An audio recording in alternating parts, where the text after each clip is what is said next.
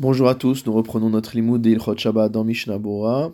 Nous sommes toujours au Siman Shin Kafret et nous étions arrêtés au Saïf Zain. Mechalelin Shabbat al kol shenaaset mechamat barzel. On a le droit de transgresser le Shabbat pour guérir toute plaie qui aura été due à un objet en métal. Ve'al shechin abba. Et motamo, concernant shechin, une forme d'ulcère qui se trouve au niveau de l'anus, ve'al simta, et sur simta, vehu hanikra flunkaro belaz. Et donc ici, c'est euh, une erreur apparemment d'impression dans le terme ladino utilisé par le euh, mechaber, il s'agirait d'un furoncle, furonculo. Ve'almi sheyeshbo kadachat cham beyoter.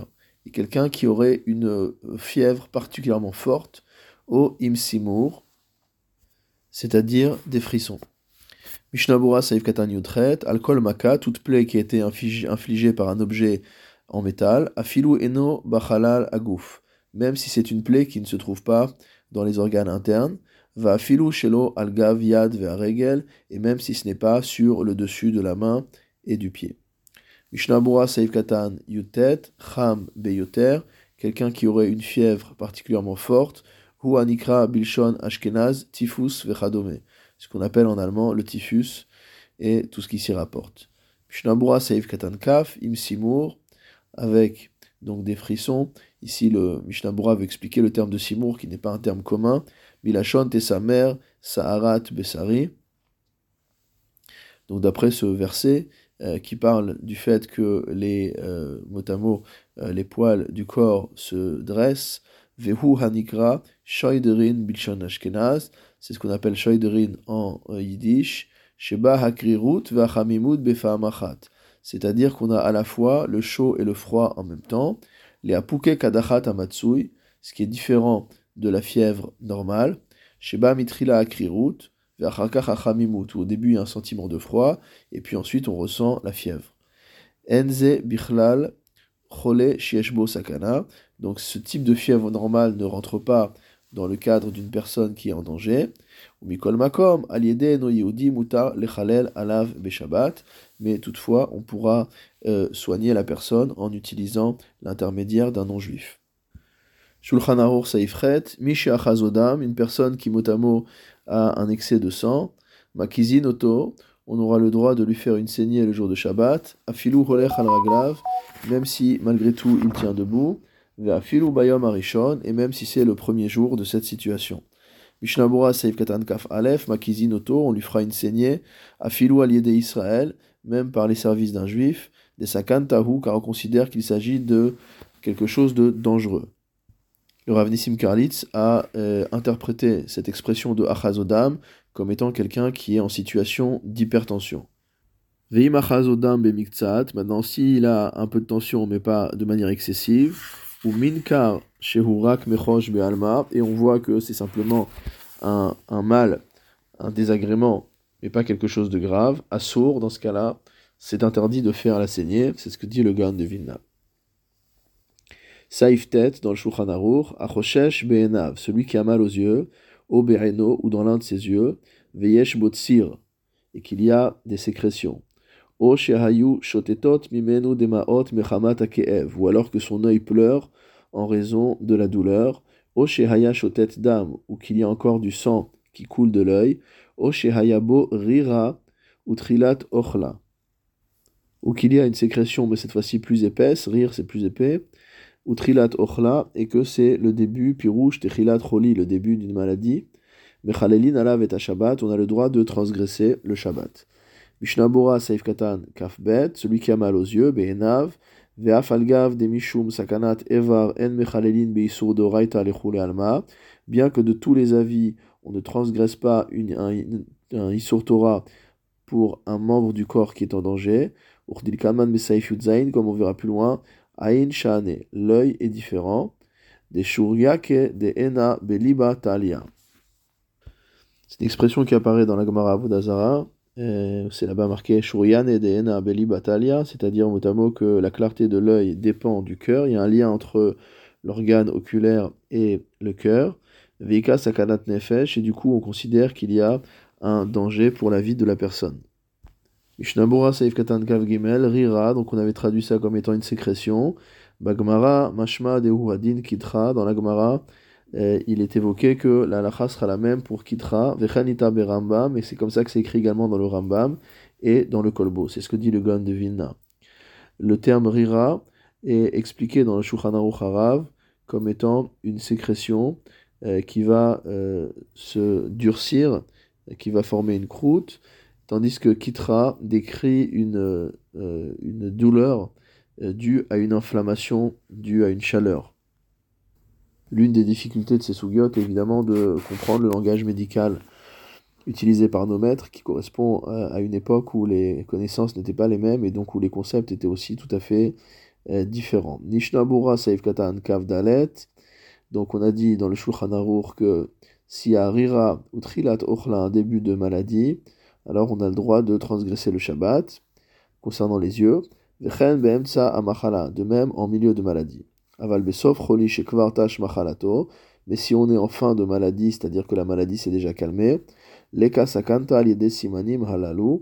on considérera plus que il y ait un danger pour la vie de la personne lorsqu'on voit ces mêmes symptômes. De même, s'il s'agit de faire un soin permettant de renforcer la vue des yeux, c'est sûr qu'on ne peut pas transgresser le Shabbat pour cela.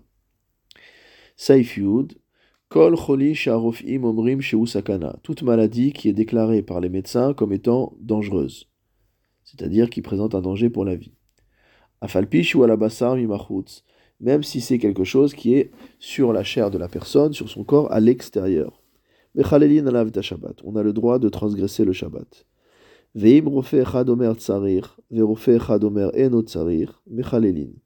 S'il y a un médecin qui dit qu'il faut transgresser le Shabbat et que le deuxième dit que ce n'est pas nécessaire, alors Mechalelin, malgré tout, on transgressera.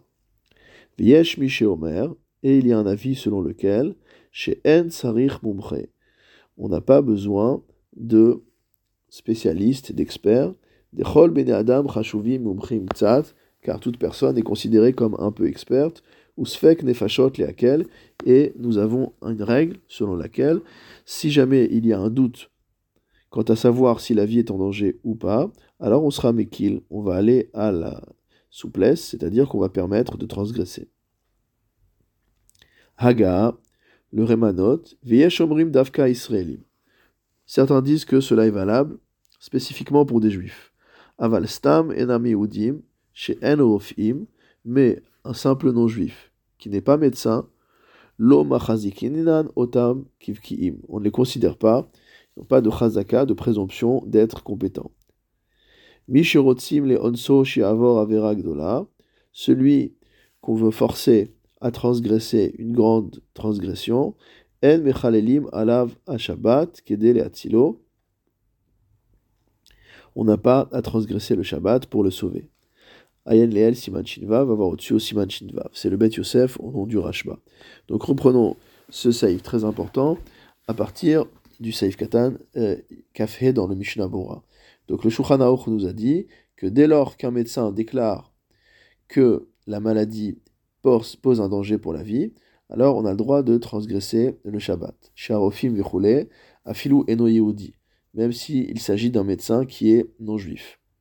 Kevan sherofe umanhu, à partir du moment où c'est un euh, médecin qui est diplômé, qui est reconnu, alors il n'y a pas de problème. Le Radbaz a écrit dans sa tchouva, imachole omer tsarich ani litrufa si le malade dit j'ai besoin de tel médicament omer et que le médecin dit ce n'est pas nécessaire, shum'in la on écoutera le malade. Imlo omer sauf si le médecin dit non seulement il n'a pas besoin, mais en plus ce médicament va lui causer du tort. Azai shomim la auquel cas on écoutera non pas le malade, mais le médecin. VM beveur alacham ashekatav nous basé, va voir dans le bureau ce que nous avons écrit à ce sujet. Mishnah Bora Seif Kavav. Donc, encore une fois, euh, le Shulchan a dit que si un médecin dit qu'il y a danger et que l'autre dit qu'il n'y a pas danger, on aura le droit de transgresser le Shabbat. Disfek nefashot leakel, car en cas de doute par rapport au danger à la vie, on va à la souplesse et on permet. Saif Katan Kavzain Sarich on a rapporté un Yeshomrim, selon lequel il n'y a pas besoin de Mumche, de spécialiste. C'est un tour au nom du riz. Ou Mikol Makom Davkak Shiomar Shemakir Beotocholi. C'est uniquement si la personne qui s'exprime déclare connaître cette maladie, Kemo Shekatav Simantav Reshutret, comme c'est écrit là-bas. Vegam Enoneman Lachish Amumche Afilu Lakel. Et euh, on n'est pas non plus euh, digne de foi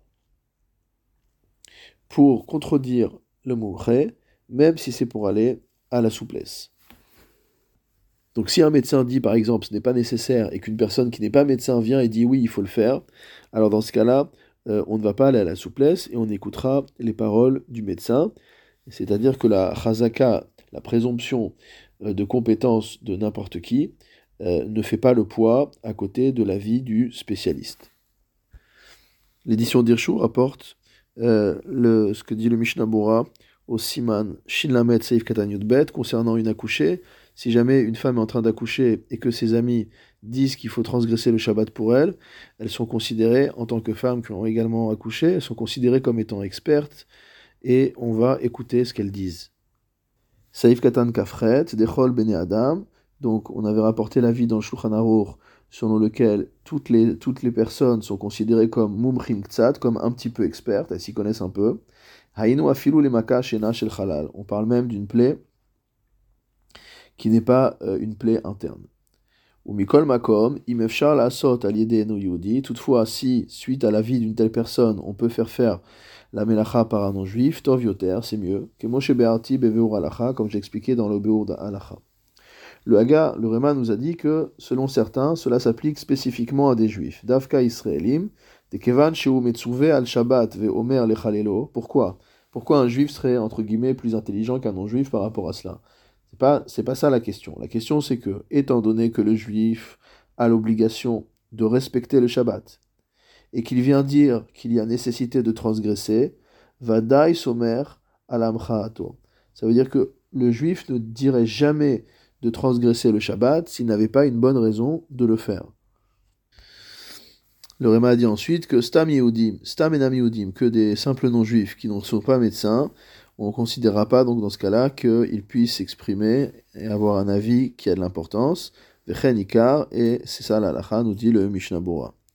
Mishnah Bora Saif Katan Lamed Aleph, En Mechalelin, donc on ne transgressera pas si jamais on veut forcer à transgresser une, transgression qui est importante, on n'a pas le droit de transgresser soi-même le Shabbat pour sauver cette personne-là. lo adam, chata bishvil Principe qu'on voit dans le Gemara Shabbat, qu'on ne dit pas à une personne faute pour que profite ton prochain. Donc on ne va pas sauver une personne d'une Avera en soi-même faisant un Chilul Shabbat. Si maintenant, le juif qu'on cherche à forcer à transgresser, on le cherche à faire transgresser l'une des trois euh, péchés capitaux entre guillemets, c'est-à-dire avodat gilulim, l'idolâtrie, gilou arayot, la débauche, ou shfichut damim, ou le meurtre. Vehu meshaer simsor atzmo lemita et que moi j'ai l'impression que celui qu'on veut forcer à faire cela va préférer mourir, selon la halacha, plutôt que de transgresser.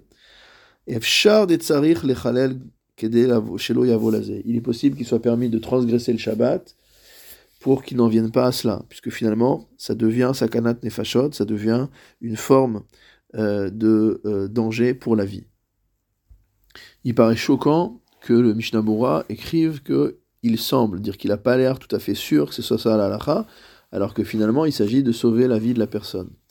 Et donc, euh, rapporté toujours dans l'édition d'Irchou, une explication euh, du Rav Levinson, qui était le gendre du Mishnah Bora, et il explique ici en fait qu'étant donné que euh, une personne a l'obligation à l'achik d'accepter la mort plutôt que de transgresser euh, l'une de ces trois choses, alors il n'est pas évident que dans ce cas-là, la Torah entre guillemets nous demande de lui, sauver la vie, puisque la mort qu'il va avoir ici constitue une mitzvah.